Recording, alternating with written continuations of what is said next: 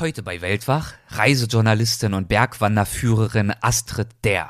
Mit ihr spreche ich über ihre Sahara-Reisen, ihre Bergtouren und über ihre lange Leidenschaft für Marokko. Vielen Dank fürs Zuhören und willkommen beim Weltwach-Podcast. Gespräche mit Landeskennern und Abenteurern. Einblicke in faszinierende Orte. Aufregende Geschichten von unterwegs.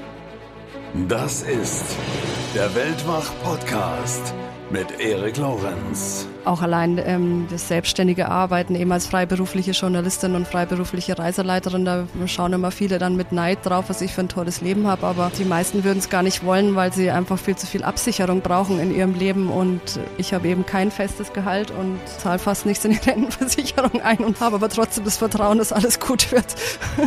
Ich glaube, die Momente in der Natur, also diese Freiheitsmomente, wenn man dann irgendwie einen tollen Platz hat, zum Beispiel an dem Wasserloch und dann kommen da abends die Elefanten in Hundertschaften und baden da und trinken da und man ist so mitten in der Natur, das ist schon toll.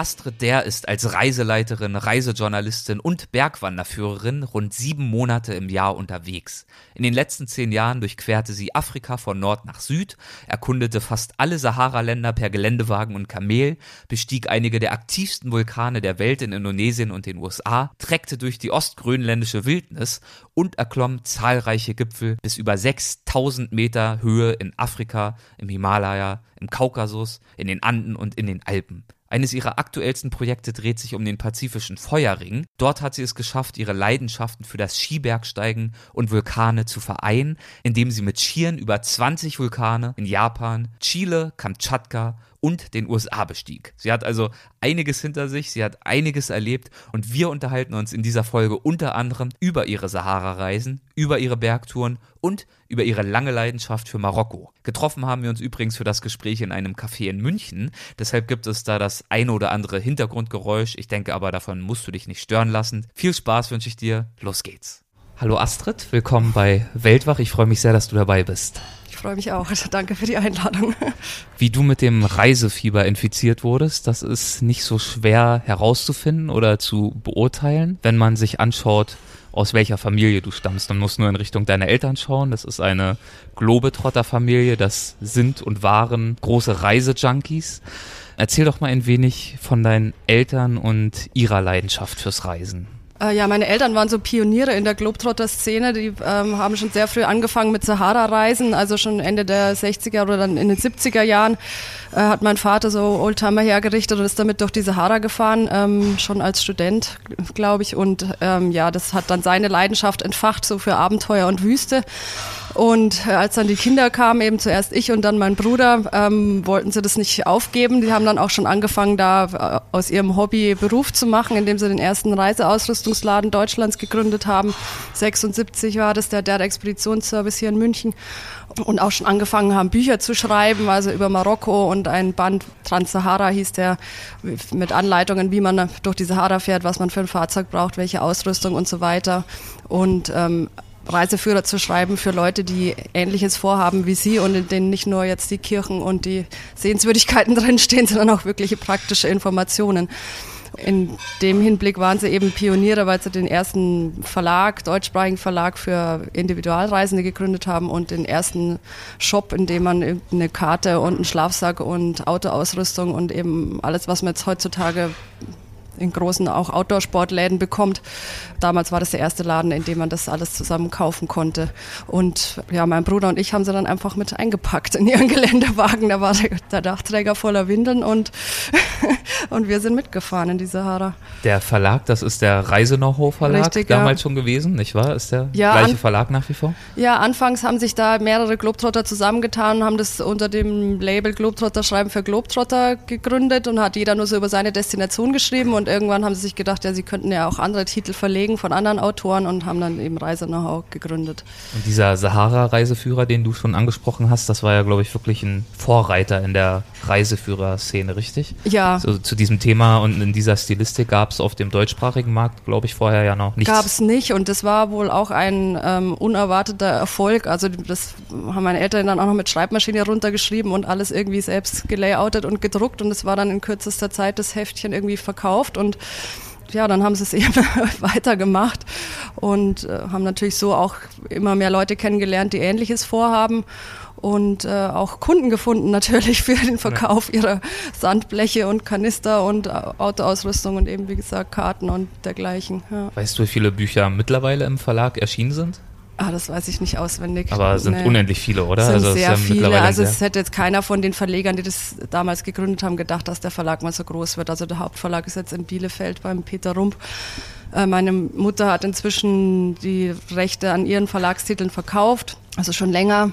Sie hat hauptsächlich die Afrika- und Südamerika-Titel dann verlegt und äh, der Dell Expeditionsservice ist auch schon seit über 20 Jahren verkauft. Inwiefern war das Reisen, das wir gerade besprochen haben, Stichwort Windeln, die da aufs Dach gestapelt worden sind, im wesentlichen Teil deines Aufwachsens da? Ja, es war schon ein sehr wesentlicher Teil, klar. Ähm, bevor wir zur Schule gegangen sind, konnten wir unterwegs sein, wann wir wollten und waren noch mehr unterwegs und später immer in den Sommerferien.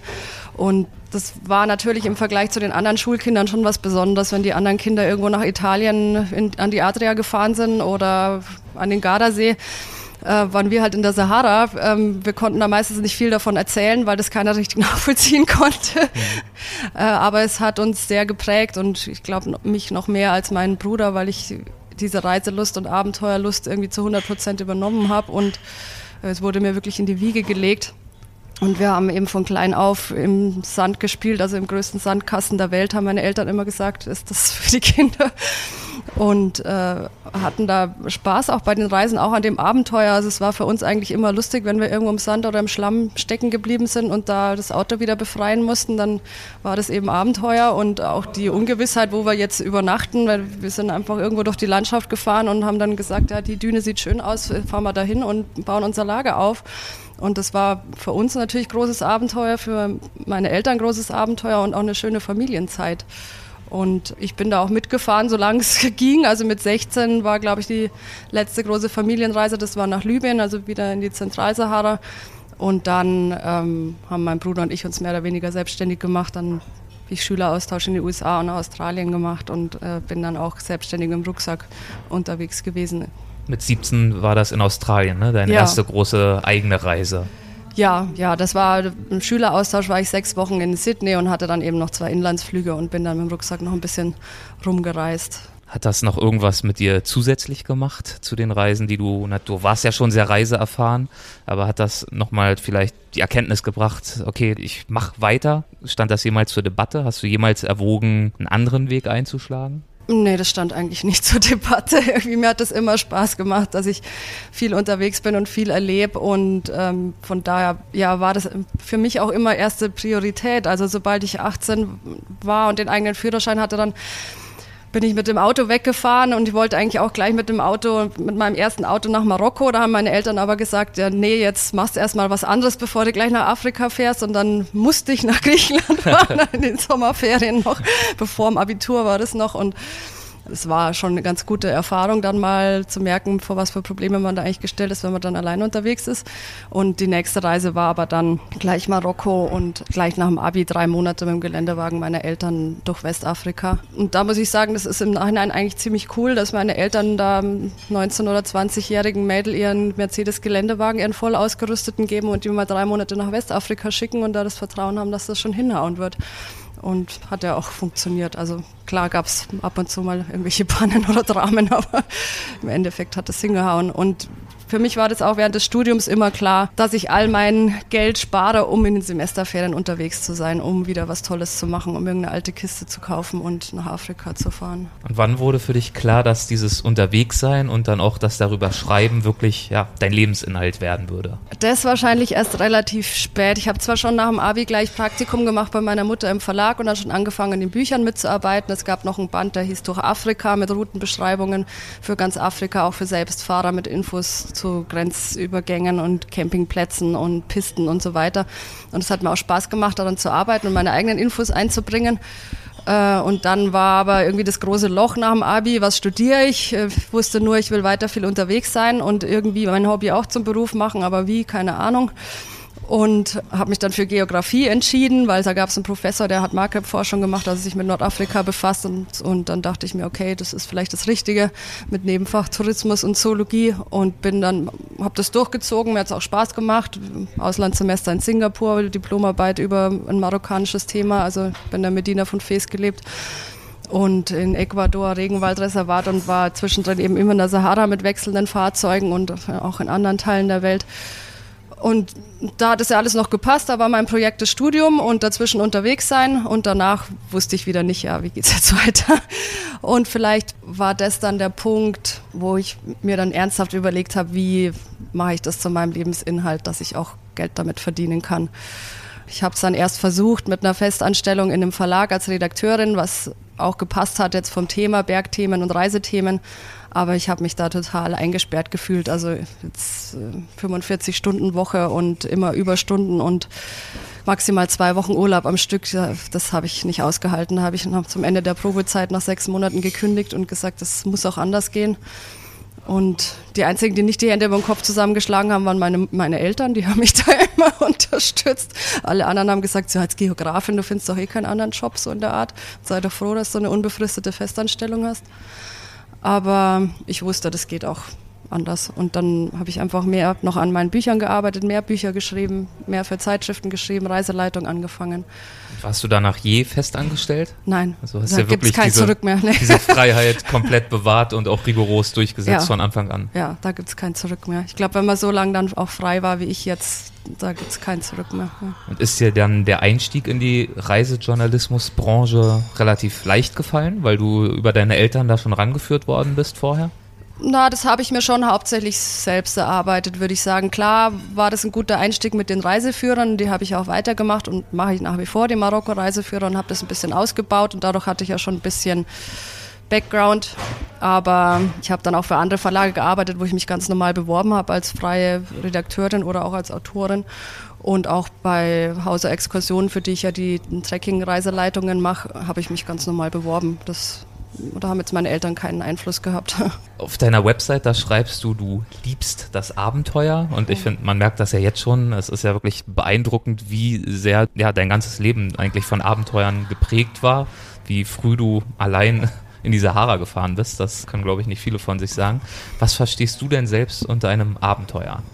Ja, aber ein Abenteuer muss für mich natürlich schon was Unwägbares haben und was, was Neues, was ich vielleicht noch nicht kenne jetzt zum Beispiel eine Sahara-Reise ist für mich kein Abenteuer mehr, weil das kenne ich einfach von klein auf und da fühle ich mich wohl und weiß, was ich tun muss und wie ich den Weg finde. Und das ist für mich kein großes Abenteuer mehr. Das heißt, da gehört schon die Unwägbarkeit dazu und das Wissen, dass auch was schiefgehen kann und man dann damit zurechtkommen muss und dass nicht alles durchgeplant werden kann von Anfang an, egal wie gut man sich darauf vorbereitet. Es gibt dann eben immer die Dinge, die kommen dann überraschend und dann muss man damit umgehen können. Und das findest du in der Sahara nicht mehr so häufig, aber wahrscheinlich auf den Gipfeln. Du bist ja viel als Gipfelstürmerin unterwegs, sozusagen dein zweiter Schwerpunkt neben den Wüsten, neben Marokko, worauf wir auch gleich noch zu sprechen kommen. Mhm. Was sind denn beispielhafte Bergtouren, die du gemacht hast und die vielleicht für dich besonders aufregend waren? Ja, das Bergsteigen kam so relativ neu dazu. Da habe ich vor 15 Jahren so ernsthaft angefangen. Vorher habe ich ja zuvor Alpenwanderungen oder Wanderungen gemacht, sagen wir mal so. Aber dadurch, dass ich auch viele Trekkingtouren geführt habe, wurde das dann immer anspruchsvoller und habe ich mich weiterentwickelt. Und äh, das stimmt, das ist ein, ein Abenteuer für mich, weil man da einfach unendlich viele Ziele hat und auch unendlich sich erweitern kann in der Schwierigkeit und auch in der Höhe und auch in der Sportart, ob das jetzt Skitouren sind oder Klettern oder Hochtouren oder einfach nur Wandern. Ähm, man kann in Bergen ziemlich viel anstellen und ja, es kann auch viel passieren. Das ist dann die Unwägbarkeit. So an Touren. Ich habe inzwischen so viele Gipfel bestiegen, dass ich da manchmal Schwierigkeiten habe, irgendwie zu sagen, was war jetzt das Highlight. Du warst ja zum Beispiel auf dem Cerro Aconcagua in den argentinischen Anden. Ja. Welche Eigenheiten hat dieser Berg? Wie ja. kann ich mir den Aufstieg da vorstellen?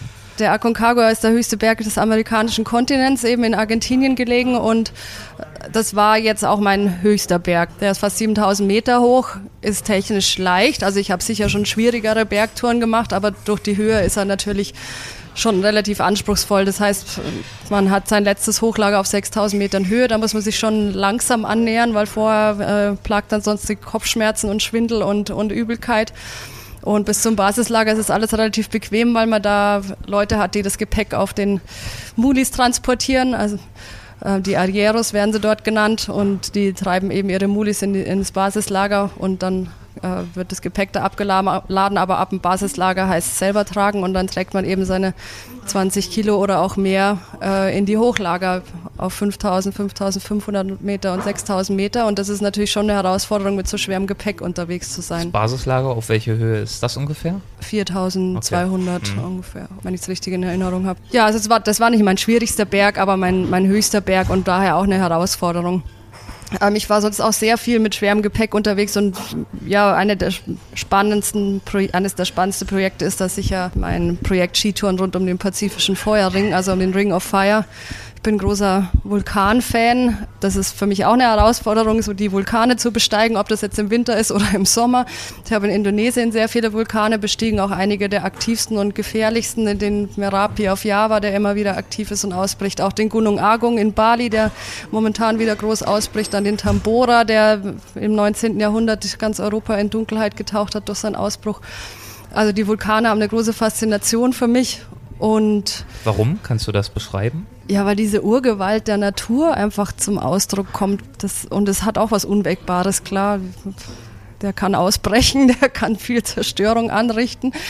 Und die Besteigung ist auch oft eine Herausforderung, weil es einfach sehr steile Flanken sind mit, mit Schotter dran, also Schutt und man macht einen Schritt vor und rutscht einen halben wieder zurück. Und am Semero in Indonesien hat man 800 Höhenmeter in Falllinie bergauf nur durch Geröll. Ähm, das ist auch ganz schön anstrengend.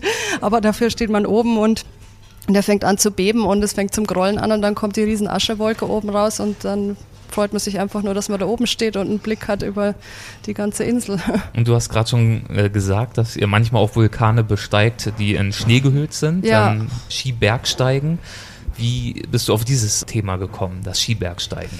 Ja, Skitouren ist mein liebster Bergsport, weil ich finde, da hat man einfach die totale Freiheit. Man kann selber wählen, wo man raufgeht, man kann selber wählen, wo man runterfährt. Man hat ein tolles Naturerlebnis abseits der Massen und man hat im besten Fall eben auch eine schöne Abfahrt und tolle Ausblicke und eben auch dieses Berg- und Gipfelerlebnis oder das Gipfelglück. Und das hat sich dann so entwickelt, dass wir einen Roadtrip gemacht haben in den USA, in der Kaskadenkette, in der Cascade Range. Und das gehört ja auch schon zum Pazifischen Feuerring. Da stehen auch diverse Vulkane. Und die Vulkane haben ja allein schon dadurch eine Faszination, dass sie so einzeln stehend sind. Das heißt, man hat da immer einen grandiosen Ausblick, weil meistens nicht viel Berge, andere Berge außenrum sind. Und man hat die perfekte Abfahrt, weil die sind 30 bis 40 Grad geneigt, haben wenig Bäume an den Flanken, zumindest die aktiven Vulkane oder nur weiter unten. Und dadurch sind die eigentlich perfekt geeignet, sowohl für den Aufstieg und wenn es ein aktiver Vulkan ist, ähm, hat man eben auch noch so Schwefel, Fumarolen werden sie genannt, äh, Schwefelaustritte, irgendwelche Spalten, wo was rauskommt und oben am Gipfel oder beziehungsweise am Kraterrand, am höchsten Punkt vom Kraterrand hat man dann auch einen Blick in den Krater und äh, sieht dann, wo überall Aktivität ist und kann sein Lager irgendwo am Vulkan aufstellen und hat einen unglaublichen Rundumblick in, in alle Richtungen und bricht dann früh morgens auf, kurz vor Sonnenaufgang und stellt sich auf die Ski und macht die Fälle an die Ski und geht dann rauf auf den Vulkan und hat eigentlich den Berg so für sich. Und das ist natürlich schon ein grandioses Erlebnis. Es ist einmal eine sportliche Herausforderung, weil man ja auch sehr schweres Gepäck hat. Gerade wenn man ein Hochlager errichtet, muss man das Zelt und auch die ganze Hochturnausrüstung wie jetzt Pickel, Seil, Gurt und so weiter mit, mit Steigeisen mit hochschleppen und dann eben noch die ganze Campingausrüstung. Und die Skiausrüstung hat man optimalerweise die Ski hat man optimalerweise an den Schuhen, aber manchmal muss man unten auch erstmal tragen, wenn unten noch kein Schnee ist. Also es ist ein unglaubliches Naturerlebnis, es ist eine sportliche Herausforderung, man hat tolle Abfahrten und man erlebt noch ein bisschen die Urgewalten der Natur, indem man diese vulkanischen Aktivitäten sieht. Und äh, das Projekt Feuerring, der Pazifische Feuerring, ist das für dich einfach die Überschrift für eine Reihe von Reisen oder planst du da irgendeine Art von konkretem Projekt mit einem Konzept dahinter? Nein, es ist eigentlich wie ein pri privates Projekt. Also ich bin fasziniert von den Vulkanen, ich bin begeisterte Skibergsteigerin und von daher schaue ich halt, dass ich möglichst viele Vulkane so rund um den Pazifik besteigen kann oder einfach auch nur Berge rund um den Pazifik und äh, ich war jetzt zuletzt in der St. Elias Range, also eine der abgelegensten und kältesten Bergregionen der Welt zwischen Alaska und Kanada. Ähm, das gehört auch zum Pazifischen Feuerring, habe da aber keine Vulkane bestiegen, sondern es war eben eine private Ski-Expedition da auf dem Eisfeld. War auch eine sehr große Herausforderung, weil wir lange im Schneesturm hängen geblieben sind und eigentlich nicht viel von dem machen konnten, was wir machen wollten, was dann auch, weil das Wetter so unberechenbar war durch die feuchten Luftmassen, die da vom Pazifik kommen und es dann so große Lawinengefahr war, dadurch, dass es so viel geschneit hat. Aber es war ein Abenteuer und von daher möchte ich es nicht missen. Und mit den Vulkanen genauso. Da war wahrscheinlich mein größtes Erlebnis im Rahmen dieses Projekts die Besteigung vom vom Villarrica in Chile. Die Besteigung ist zwar gescheitert in dem Sinn, weil wir 100 Höhenmeter unterm Kraterrand umdrehen mussten. Ähm, aber es war sehr eindrucksvoll, weil wir da auch sehr früh morgens gestartet sind und die Ski am Rücken hatten, weil alles festgefroren war und mit den Steigeisen unterwegs waren und äh, aufgestiegen sind und schon kurz vorm Kraterrand waren. Im Krater ist ein großer Lavasee, den wollte ich unbedingt sehen. Äh, der Berg war offiziell noch gesperrt, weil er im März erst ausgebrochen war und wir waren im Oktober dort. Wir sind trotzdem rauf und dann hat uns aber der Wind die ätzende Rauchwolke entgegengedrückt und wir konnten kaum mehr atmen. Es hat sich angefühlt, als würde es uns jetzt die Lunge bald wegätzen. Äh, und das war uns dann zu riskant. Wir konnten nicht einschätzen, was das jetzt für ein Gesundheitsrisiko für uns ist und ob wir jetzt gleich ohnmächtig werden und dann irgendwo abstürzen. Ähm, deswegen mussten wir da umdrehen. Und das steht jetzt noch auf der Liste. Also geht ihr auf jeden Fall nochmal an. Ja, also ich werde jetzt im Herbst wieder unterwegs sein. Ich habe jetzt meinen eigenen Toyota Land Cruiser in Südamerika, mit dem ich mal Afrika durchquert habe, den habe ich verschifft. Und jetzt sind eben die Anden dran und das war ja auch noch ein Projekt von dir in frühes, ne? Dass ja. du einmal komplett, ich glaube wirklich von Nord nach Süd durch Afrika. Ja, ja. Wann war das, das war eigentlich immer ein großer Traum, ja. den ich hatte, schon wahrscheinlich schon seit der Schulzeit mal Afrika mit dem eigenen Fahrzeug durchqueren und das habe ich dann eigentlich auch relativ bald gleich nach dem Studium angepackt einen alten Landcruiser gekauft, bisschen ausgebaut und dann in Etappen durch Afrika, erst von München nach Nairobi, dann eben Kenia, Uganda, Ruanda und dann in drei oder vier Etappen, ich weiß schon gar nicht mehr, bis, nach, bis zum Kap und dann das Auto immer wieder bei Freunden geparkt in Johannesburg und dann war ich eigentlich bis Ende 2016, da haben wir es verschifft, jedes Jahr zwei oder drei Monate in Afrika unterwegs, also für zwölf Jahre lang eigentlich immer in Afrika unterwegs mit dem alten Auto. Ja. Was macht Afrika als Kontinent für dich besonders? Ja, der Bezug kommt natürlich schon auch noch aus der Kindheit. Ich kenne es einfach am besten. Und es ist das, es ist das Wilde. Es ist sicher der schwierigste Reisekontinent, aber ich habe es jetzt nie so empfunden, weil ich es ja von Anfang an kannte. Und es ist die, die Wildheit der Landschaft, der, der Tiere, äh, in einer gewisser Weise natürlich auch der Menschen, wie die Menschen dort leben und äh, wie schwierig sie es dort haben, schon allein wegen der mangelnden Infrastruktur.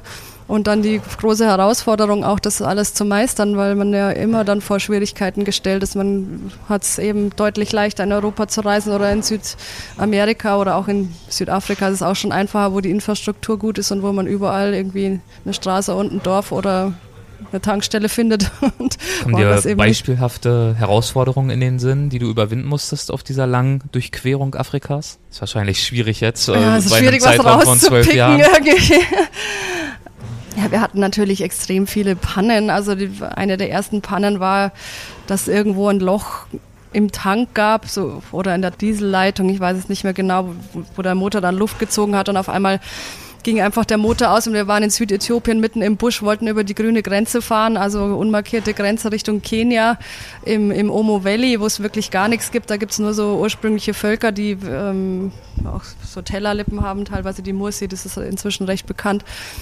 Also da wollten wir hin in den Omo-Nationalpark und standen dann auf einmal im Busch auf dieser ganz schlechten Steinpiste und das Auto ist nicht mehr angesprungen, es ging nichts mehr. Und dann muss man eben erstmal rausfinden, wo dann liegt und man kommt nicht vor und nicht zurück und dann haben wir eben den Motor immer wieder entlüftet und sind dann wieder irgendwie zurückgekommen in das nächste Dorf und haben es dann irgendwie geschafft, das da zu reparieren. Ja, also viele, viele Pannen gab es einfach im Laufe der Jahre oder auch. Fällt dir das dann leichter, die Kontenance zu wahren, wenn da die zehnte Panne in der Woche oder so auftritt? Oder kann das schon auch zehren am Nervenkostüm? Oh, das kann auch schon sehr zehren. Also bei so kleinen Pannen oder jetzt irgendwie Reifenschaden oder so, da werde ich nicht nervös. Aber das kann schon auch sehr zehren. Also wir sind auch mal in Mosambik festgehangen, äh, auch mehr oder weniger am Ende der Welt. Teta ist die Stadt, die ist am Sambesi und die einzige Attraktion dort ist so eine Sambesi-Brücke äh, wo die LKWs drüber fahren äh, im Transit. Und sonst ist es einfach nur staubig und abartig heiß. Also wir waren da auch zur heißesten Zeit. Und da hatten wir einen Schaden vorne an der Achse und das, das Ersatzteil war nicht aufzutreiben, weil es einfach ein sehr altes Fahrzeug ist und dann sind wir da zwei Wochen festgehangen, wussten aber nicht, ob wir da jetzt noch zwei Monate, zwei Monate festhängen und ob das Auto jemals wieder fahrbereit wird. Und wir haben jeden Tag zur Werkstatt geschaut und gefragt, ob es irgendwelche Neuigkeiten gibt. Und es gab keine Neuigkeiten, haben das Ersatzteil in Südafrika bestellt. Dann ist das wochenlang eben beim Zoll in Maputo festgehangen und die einzige Info, die man bekommen hat, war ähm, Clearance Delay, Clearance Delay. Und man wusste aber nicht, woran es liegt, dass es nicht weiterkommt beim Zoll. Und da wird man dann schon irgendwann ein bisschen mürbe und denkt sich, okay, warum tut man sich das jetzt an? Auch dann schreckliches Hotel, ähm, Prinzip so eine Absteige für die Lkw-Fahrer, wo dann nachts auch die ganzen Lkws vorbeigebrummt sind. Da hatte man das Gefühl, man liegt da auf der Straße oder die Lkws fahren durchs Zimmer durch. Was sind dann auf der anderen Seite die Momente, die dir dann wieder Kraft geben und diese ganzen Mühen äh, lohnenswert erscheinen lassen? Ich glaube, die Momente in der Natur, also diese Freiheitsmomente, wenn man dann irgendwie einen tollen Platz hat, äh, in einem Nationalpark zum Beispiel an dem Wasserloch und dann kommen da abends die Elefanten in Hundertschaften und baden da und trinken da und man ist so direkt dran, ohne Zaun und ohne irgendeine Absperrung und, und nachts kommt eine Hyäne ans Zelt und, und rupft da irgendwie an der, an der Ecke rum vom Zelt und, und man hört die, die Hippos grasen und man ist so mitten in der Natur, das ist schon toll. Das gibt dann dann schon wieder viel irgendwie. Und, und in Südamerika genauso, wenn man dann am Fuße eben eines Vulkans zum Beispiel steht und außenrum ist nur weite Landschaft und sonst nichts und man übernachtet da in seinem kleinen Zelt und hat dann einen unglaublichen Sternenhimmel nachts. Ja, das, da tankt man schon wieder auf. Also dieses äh, Vertrauen, dass schon alles gut geht, trotz der vielen Pannen, das gewinnt man auf den Reisen auf jeden Fall. Das habe ich schon ein bisschen gewonnen als Kind, ähm, dadurch, dass wir da schon viel erlebt haben und viele Pannen und viele schwierige Situationen hatten. Aber es ist ja natürlich nochmal was anderes, ob man das individuell macht. Und im Laufe der vielen, vielen selbstständigen Reisen auf allen Kontinenten habe ich so ein gewisses Urvertrauen gewonnen, dass schon, dass schon alles gut wird, dass man schon irgendwie wieder rauskommt aus egal welcher Situation. Und ja, mein Vater hat es jetzt erst so formuliert und ich finde es eigentlich recht passend. So viele Leute haben eine Urangst vor dem Fremden und vor ungewohnter Umgebung und begeben sich vielleicht auch deswegen nie in diese Situation. Und ich habe eher so ein Urvertrauen, dass egal, wo man mich jetzt aussetzt, in welchem Naturraum oder auch in welcher Kultur, dass ich mich da zurechtfinde und auch allein. Also ich war ja auch viel allein unterwegs und auch egal welche Situation, das kann dann in dem Moment wahnsinnig zermürbend und schwierig sein, aber man wurstelt sich da schon immer wieder raus.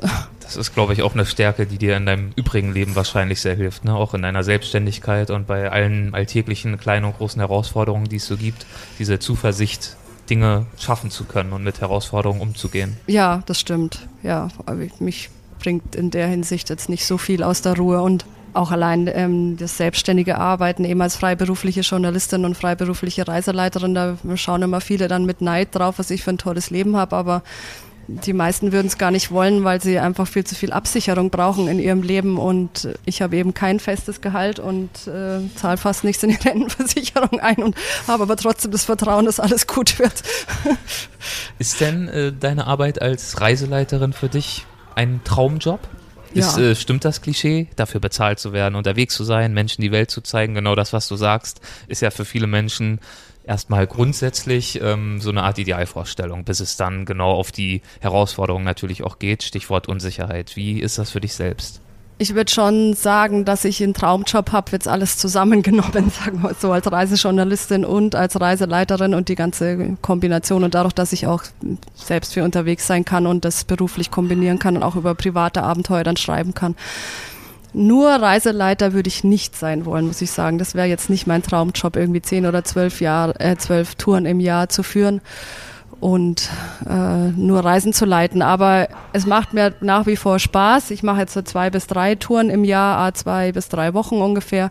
Und ich komme so inzwischen auch zu neuen Destinationen, weil ich das einfach jetzt schon so lange mache, dass der Veranstalter da auch Vertrauen hat, dass ich eben mich überall zurechtfinde und alles irgendwie meister und mich da auch entsprechend darauf vorbereite. Und mir macht Spaß mit Leuten, die gleichgesinnt sind, in der Natur unterwegs zu sein und sich zu bewegen und vielleicht auch eine Herausforderung am Berg zu haben, einen hohen Berg zu besteigen.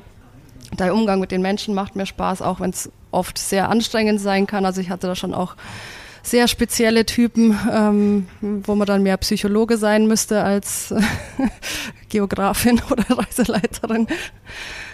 Ähm, aber ich habe auch schon sehr viele schöne Momente mit den Leuten gehabt und speziell natürlich auch mit einem Gipfelerlebnis verbunden.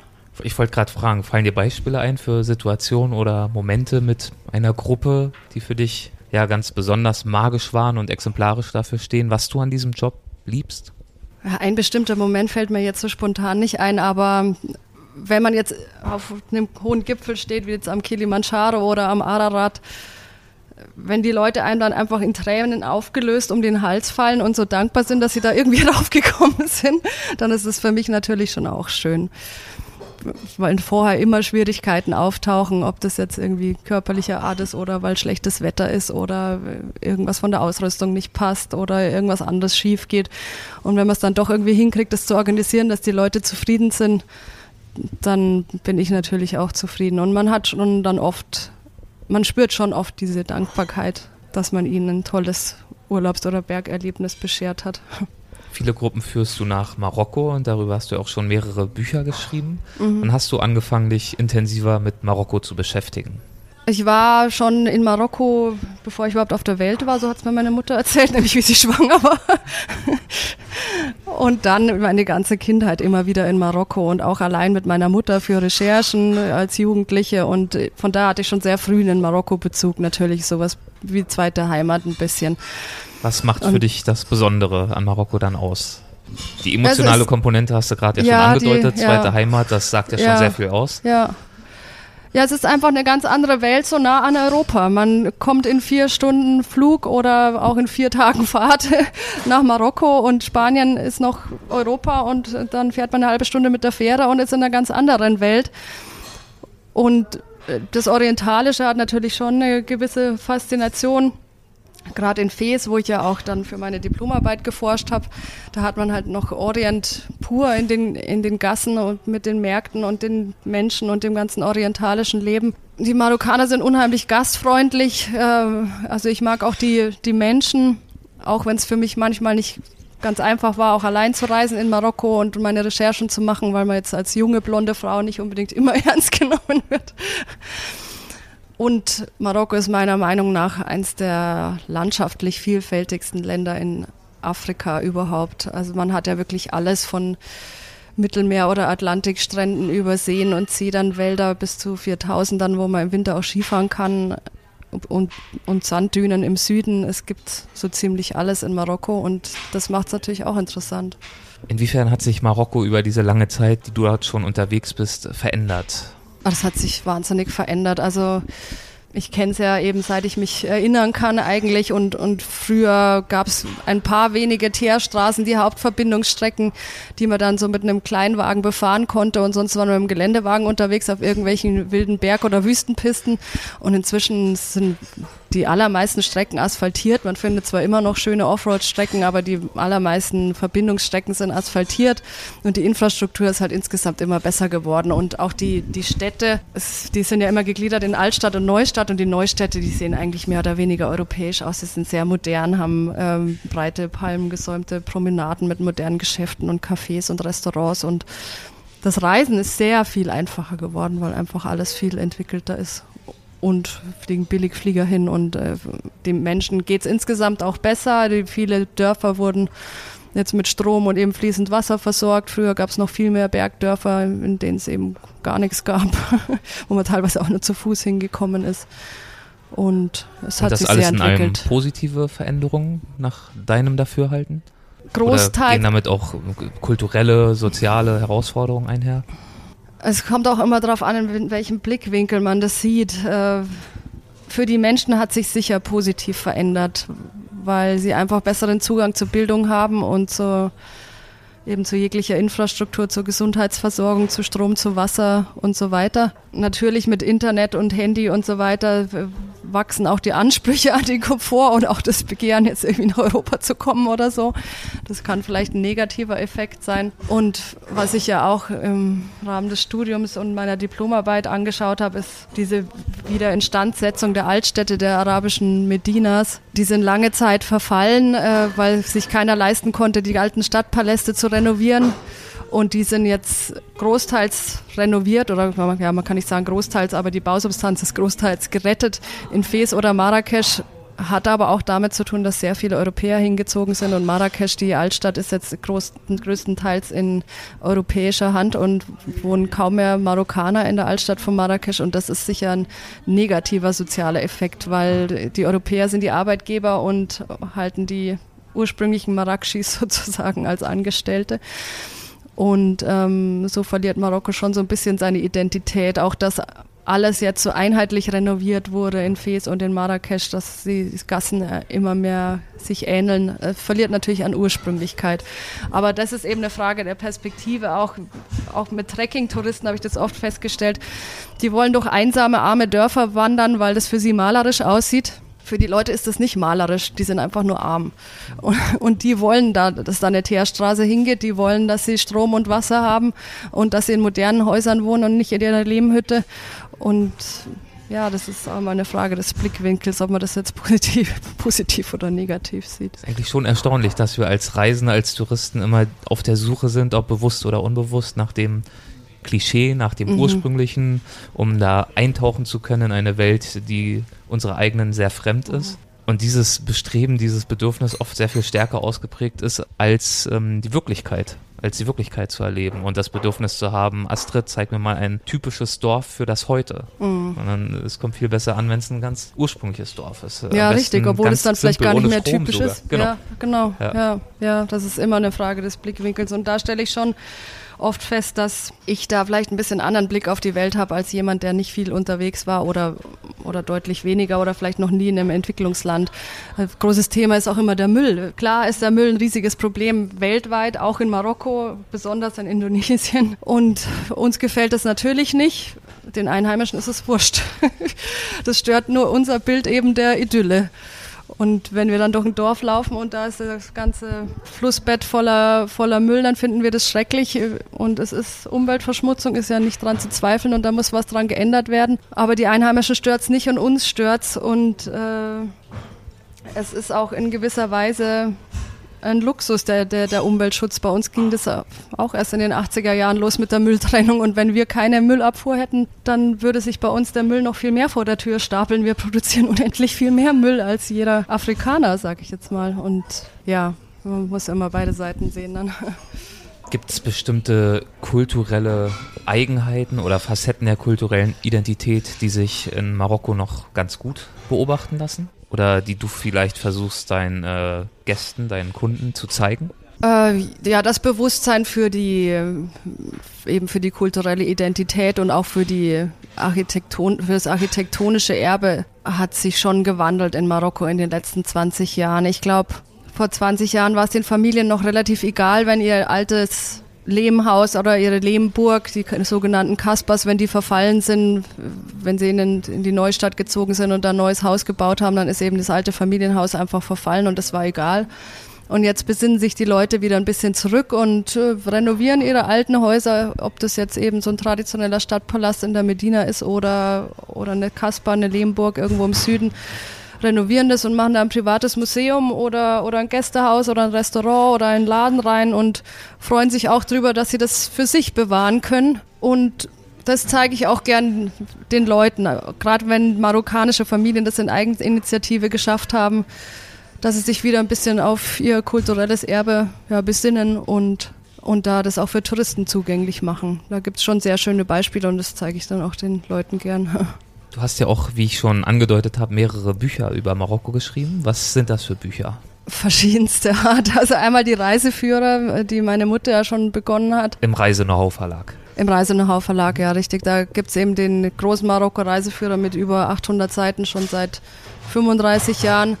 Dann gibt's einen Reiseführer über Südmarokko, den gibt's auch schon länger. Und die habe ich praktisch beide geerbt von meiner Mutter und überarbeitet die jetzt auch schon seit ja, 15 Jahren oder so, ich weiß es gar nicht genau.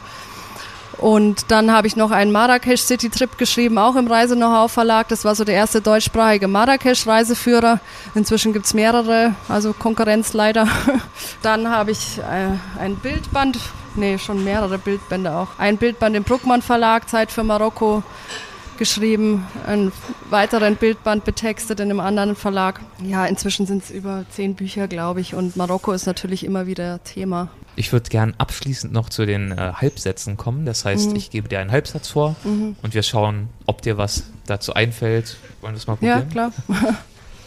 Eine Reise ist für mich in Anführungszeichen gelungen, wenn ja, wenn ich Freiheit und Abenteuer und Naturerlebnis verbunden habe, wahrscheinlich.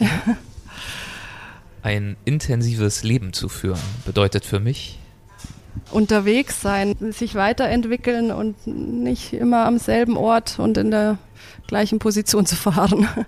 Ein Moment auf einer meiner letzten Reisen durch Marokko, der mich besonders bewegt hat, war ja, so spontane Einladungen, ernst gemeinte Einladungen zum Tee bei Familien oder von wem auch immer. Man kommt irgendwo an und dann wird man eingeladen zum Tee und man kommt ins Gespräch und wird einfach willkommen geheißen, ohne dass da irgendein Anspruch dahinter steht. Eine häufige falsche Vorstellung über Marokko ist, dass es dort nur Islamisten gibt. dass ein islamisches Land grundsätzlich gefährlich ist. ein Klischee über Marokko, das wahr ist, ist dass man manchmal von aufdringlichen Händlern genervt wird. In zehn Jahren wird Marokko sich immer mehr Europa annähern und damit schon ein bisschen von seiner Identität verlieren. Ich bedanke mich herzlich für das interessante Gespräch. Was sind denn für dich die nächsten Reisemeilensteine? Was hast du als nächstes vor? Ja, mein nächstes großes Projekt ist sicher weiter mit meinem alten Landcruiser in Südamerika rumzufahren, nachdem er jetzt Afrika abgehakt ist. Und ich werde dann Skitouren um Bariloche und auf die Vulkane in Chile machen. Und dann hoffentlich im südamerikanischen Sommer, also Januar oder Februar, weiter Richtung Süden fahren, Richtung Südpatagonien und die nächsten Jahre dann langsam wieder aufwärts. Vielleicht schaffe ich es bis nach Mittelamerika.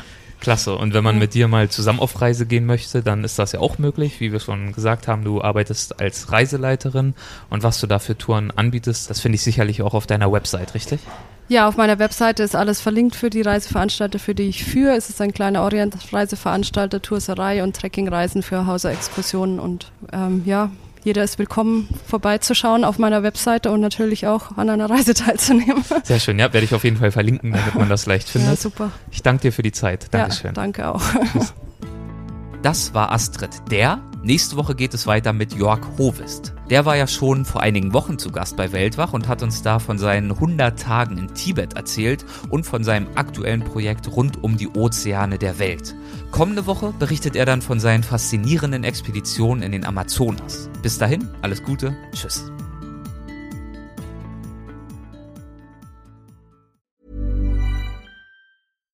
Deserves the best, and there's no better place to shop for Mother's Day than Whole Foods Market. They're your destination for unbeatable savings, from premium gifts to show-stopping flowers and irresistible desserts. Start by saving 33% with Prime on all body care and candles. Then get a 15-stem bunch of tulips for just $9.99 each with Prime. Round out Mom's menu with festive rosé, irresistible berry chantilly cake, and more special treats. Come celebrate Mother's Day at Whole Foods Market. Planning for your next trip? Elevate your travel style with Quince. Quince has all the jet setting essentials you'll want for your next getaway, like European linen, premium luggage options, buttery soft Italian leather bags, and so much more. And is all priced at 50 to 80% less than similar brands. Plus, Quince only works with factories that use safe and ethical manufacturing practices. Pack your bags with high-quality essentials you'll be wearing for vacations to come with Quince. Go to quince.com slash pack for free shipping and 365-day returns.